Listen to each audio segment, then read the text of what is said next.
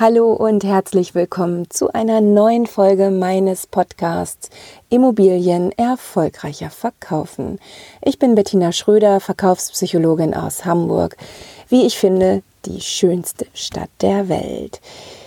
In den letzten Tagen haben mich echt total viele E-Mails mit äh, wunderbaren Themenwünschen erreicht und von Herzen tausend Dank dafür. Ich habe mich echt richtig gefreut und ähm, nehme die Wünsche natürlich auch gerne in die nächsten Podcast-Folgen auf. Und ähm, ja, wenn du, wenn du auch einen Wunsch hast für ein bestimmtes Thema, dann schreib mir doch auch gleich mal eine E-Mail an bs.bettinaschröder.de. Ich beantworte diese E-Mail gerne.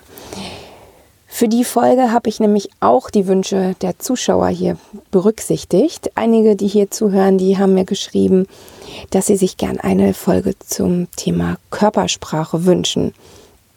Und äh, gleichzeitig in den Mails klang natürlich auch an, ja, vielleicht ist das ein bisschen schwierig, das in einem Podcast darzustellen. Und naja, ich habe mich total gefreut. Ich finde das Thema ganz großartig, wird halt im Alltag oft vernachlässigt.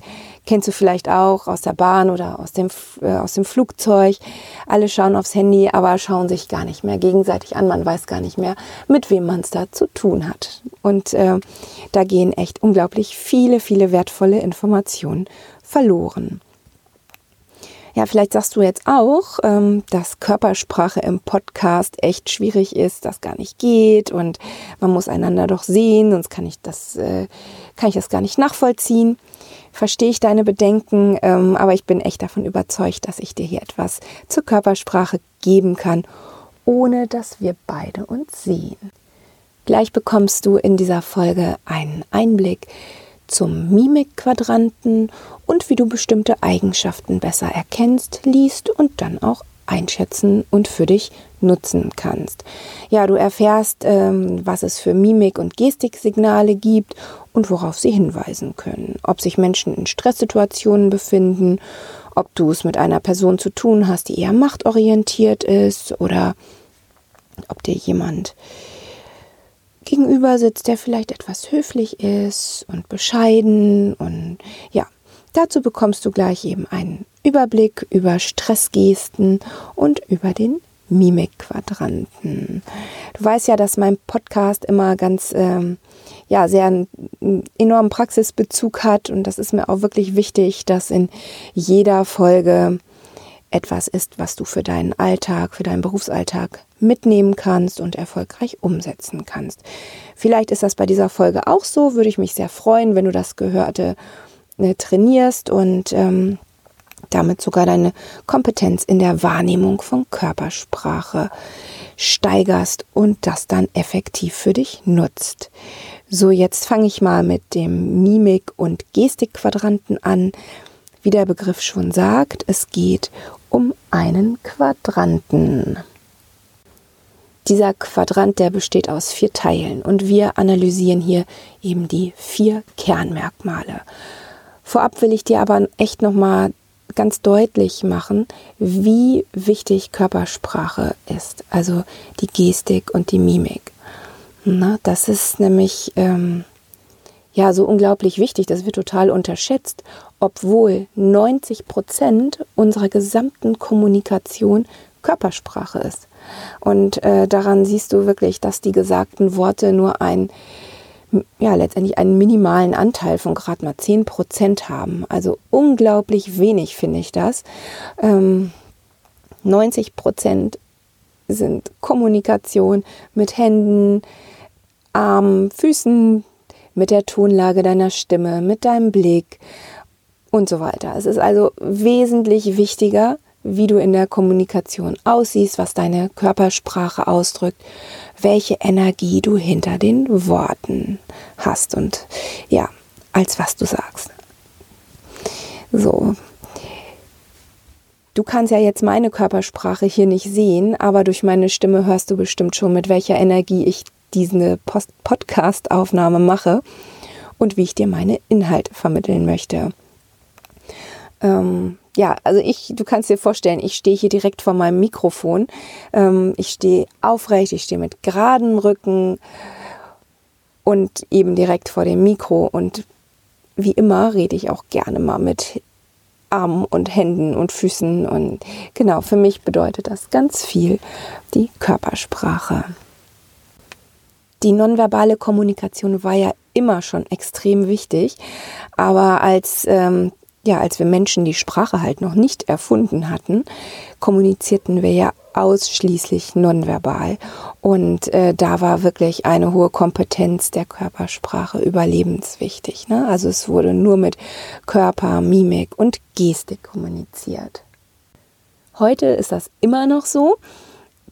Zwar nicht in jeder Lebenslage und in jedem Lebensbereich, aber Babys und Kleinkinder, die ja noch nicht sprechen können, die ähm, sind halt die ganz hervorragend mit ihrer Mimik und äh, die kommunizieren richtig gut damit und die können auch toll Gesichter lesen. Da ist, ähm, ist die, die, ja, das liegt, also die haben wirklich eine extrem hohe Kompetenz. Es liegt bei über 95 Prozent, also knapp 100 Prozent liegen die immer richtig, was sie in den Gesichtern lesen. Mit der Zeit verlieren wir die Kompetenz, je älter wir werden. Aber die gute Nachricht ist, kann man trainieren und das lässt sich auch ganz leicht wiederherstellen. Ähm, ja, vielleicht bist du selbst Mama oder Papa, dann kennst du das besonders gut. Wenn Kinder in neue Situationen kommen, dann warten die erstmal ab und beobachten. Vielleicht, ja, wenn zum Beispiel mal ein Glas Wasser umfällt oder ein Kind schneidet sich die Haare ab. Da wird das äh, Kind sich erstmal genau das Gesicht der Eltern ansehen und daraus werden dann sofort Schlüsse gezogen, welche Konsequenzen und Handlungen das nach sich zieht. Wenn der Gesichtsausdruck von der Mama oder vom Papa dann ganz freundlich und gelassen bleibt und alles gut ist, dann sind die Kinder auch entspannt. Andersrum, wenn jemand wütend oder böse guckt, also wirklich nur guckt und noch nichts sagt, dann ist das für viele Kinder auch schon Anlass genug, um zu weinen. Ja, aber nun zurück mal zum Mimik- und Gestikquadranten. Im ersten Feld geht es um die offene Mimik und Gestik, wie zum Beispiel ein offenes Lächeln. Ja, dir ist das ähm, bestimmt auch bekannt, du bist bestimmt auch schon Leuten begegnet, bei denen du dachtest, na, das Lächeln ist jetzt aber nicht echt und passt gar nicht zu dem, was der wirklich denkt. Du erkennst nämlich ein echtes Lächeln daran, dass die Augen mitlachen. Ne? Wenn jemand richtig lächelt, dann senkt sich ein ganz kleines bisschen die Lidfalte bei einem falschen, unechten Lächeln, da ist nur die Mundpartie beteiligt. Ne? Kannst dir ja mal darauf achten. Du wirst, äh, wirst das wahrscheinlich sehr, sehr oft zu sehen bekommen. Einfach unglaublich. Ja, was zeigt uns denn das offene Lächeln jetzt? Was bedeutet das? Äh, das offene Lächeln zeigt, dass die Person einfach offener und geselliger ist. Ähm, für diese Person äh, spielt äh, spielt Spaß im Leben wirklich eine zentrale Rolle. Ja, und dazu gehört eben auch eine offene Körpersprache, offene Arme, offene Hände, die beim Sprechen auch gern eingesetzt werden. Das siehst du zum Beispiel ganz oft bei Fernsehmoderatoren. Vielleicht, ja, vielleicht hast du Thomas Gottschalk da gleich im Sinn. Der gestikuliert natürlich auch immer ganz wild, wenn er moderiert. Animateure im Cluburlaub ähm, nutzen das auch die äh, setzen ihre offene Mimik und Gestik wirklich total gezielt und gerne ein. Im zweiten Quadranten, da spielt sich die kontrollierte Mimik und Gestik ab. Das findest du ganz oft bei Politikern. Ähm, ja, wenn man das in Talkshows, man sieht das ganz häufig in Talkshows oder auf Wahlkampfveranstaltungen, da fällt das wirklich richtig auf, dass diese Menschen versuchen, ihren ganzen Körper zu kontrollieren und wirklich Gesten gezielt einsetzen. Ne? Die wirken dann meist ein bisschen steif und stachsig und ähm, ja, was wirklich lustig ist und echt spannend, ähm, wenn sich in, in diesen Momenten, wo sie wirklich versuchen, so ganz, ganz, ganz äh, kontrolliert zu sein, äh, wenn sich dann kleine Mikroexpressionen in Sekundenbruchteilen zeigen. Also die huschen dann so übers Gesicht und diese Mikroexpressionen, die lassen sich halt nicht kontrollieren. Das können dann so Emotionen sein wie Freude und Trauer oder ja, auch oft Verachtung. Das ist bei diesen Veranstaltungen auch sehr, sehr oft zu sehen. Ne? Das ähm, kann man trainieren, das zu sehen. Wir Menschen nehmen das auch wahr, verarbeiten es aber gar nicht mehr so richtig. Oft nicht. Ähm, dazu erzähle ich dir auch in einer persönlichen Beratung gerne mehr. Also kontrollierte Gestik und Mimik sind immer ein Hinweis auf Disziplin, Macht und Struktur. Ja, noch ein kleines Beispiel dazu, das sind die Pokerspieler. Auch wenn die noch so kontrolliert sind, da huscht dann auch ganz, ja, manchmal eine ganz kurze, ganz kurzer Moment von Freude über das Gesicht. Und ja, sobald die Person das bemerkt, da wird wieder ganz ernst. Und ähm, ja, ich finde das immer ganz, ganz spannend und äh, lustig anzusehen, wenn, wenn versucht wird, so eine Mikroexpression zu unterdrücken. Der dritte Quadrant, der beschert uns ganz sparsame Mimik. Oh Gott, ich merke es jetzt auch gerade, ich nehme auch gerade Haltung hier an. es gibt Menschen, die, die nutzen einfach ganz, ganz wenig Mimik und Gestik. Ähm, nicht, weil sie es böse meinen oder irgendwie komisch. Nee, die sind einfach so. Die sind so, wie sie sind. Wie ist denn das bei dir? Hast du dich mal gefragt? Wie kommunizierst du denn? Frag dich mal, wie du äh, gerade in, in Stresssituationen ähm, deine Mimik und Gestik einsetzt. In stressigen Situationen kommen Mimik und Gestik nämlich viel, viel weniger vor. Die werden da ganz, ganz sparsam eingesetzt. Also die sparsame, weniger offene Mimik, die steht für Bescheidenheit, Höflichkeit und Geduld.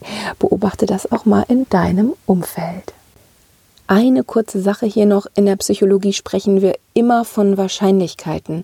Also ähm, wenn, wenn jemand Mimik und Gestik sparsam verwendet, dann ist es sehr wahrscheinlich, dass diese Person bescheiden, höflich oder geduldig ist. Ne? Das war mir nochmal ganz wichtig, das noch einmal hier zu sagen. Der vierte Quadrant, der ist auch ganz spannend, der führt uns nämlich zu der illustrierenden Gestik. Mit dieser Gestik wollen wir bestimmte Dinge nochmal richtig unterstreichen und ähm, ja, ihnen einfach mehr Gewicht, mehr Impact verleihen. Das kann sowas sein, wie ähm, du hast eine Präsentation, in der du von Zukunft sprichst und zeigst eben nach vorne oder du äh, zeigst auf eine Darstellung, ein Bild, während du sprichst auf einen Chart und sagst, da und da möchten wir in den nächsten zehn Jahren sein. Ne? Da kannst du dir auch nochmal äh, hier die Wahlkampfvideos von Barack Obama auf YouTube anschauen. Da findest du ganz, ganz viele Beispiele für die illustrierende Gestik. Wichtig ist dabei auch nochmal darauf hinzuweisen, ähm, dass diese Illustratoren wirklich nur sparsam eingesetzt werden soll, weil sie eben so kraftvoll und mächtig sind. Ne? Sonst wirkt das echt ganz leicht übertrieben. Also sie sind wirklich super wirkungsvoll. Die eignen sich, die, diese illustrierende Gestik, die eignet sich total gut dafür, andere Menschen zu motivieren, zu ermutigen und einfach, ja, einfach mitzureißen. So, eingangs hatte ich dir ja gesagt, dass ähm, ich dir noch äh, zeigen werde, wie du Stress bei anderen Personen erkennst. Da gibt es nämlich ganz, ganz viele verschiedene Hinweise.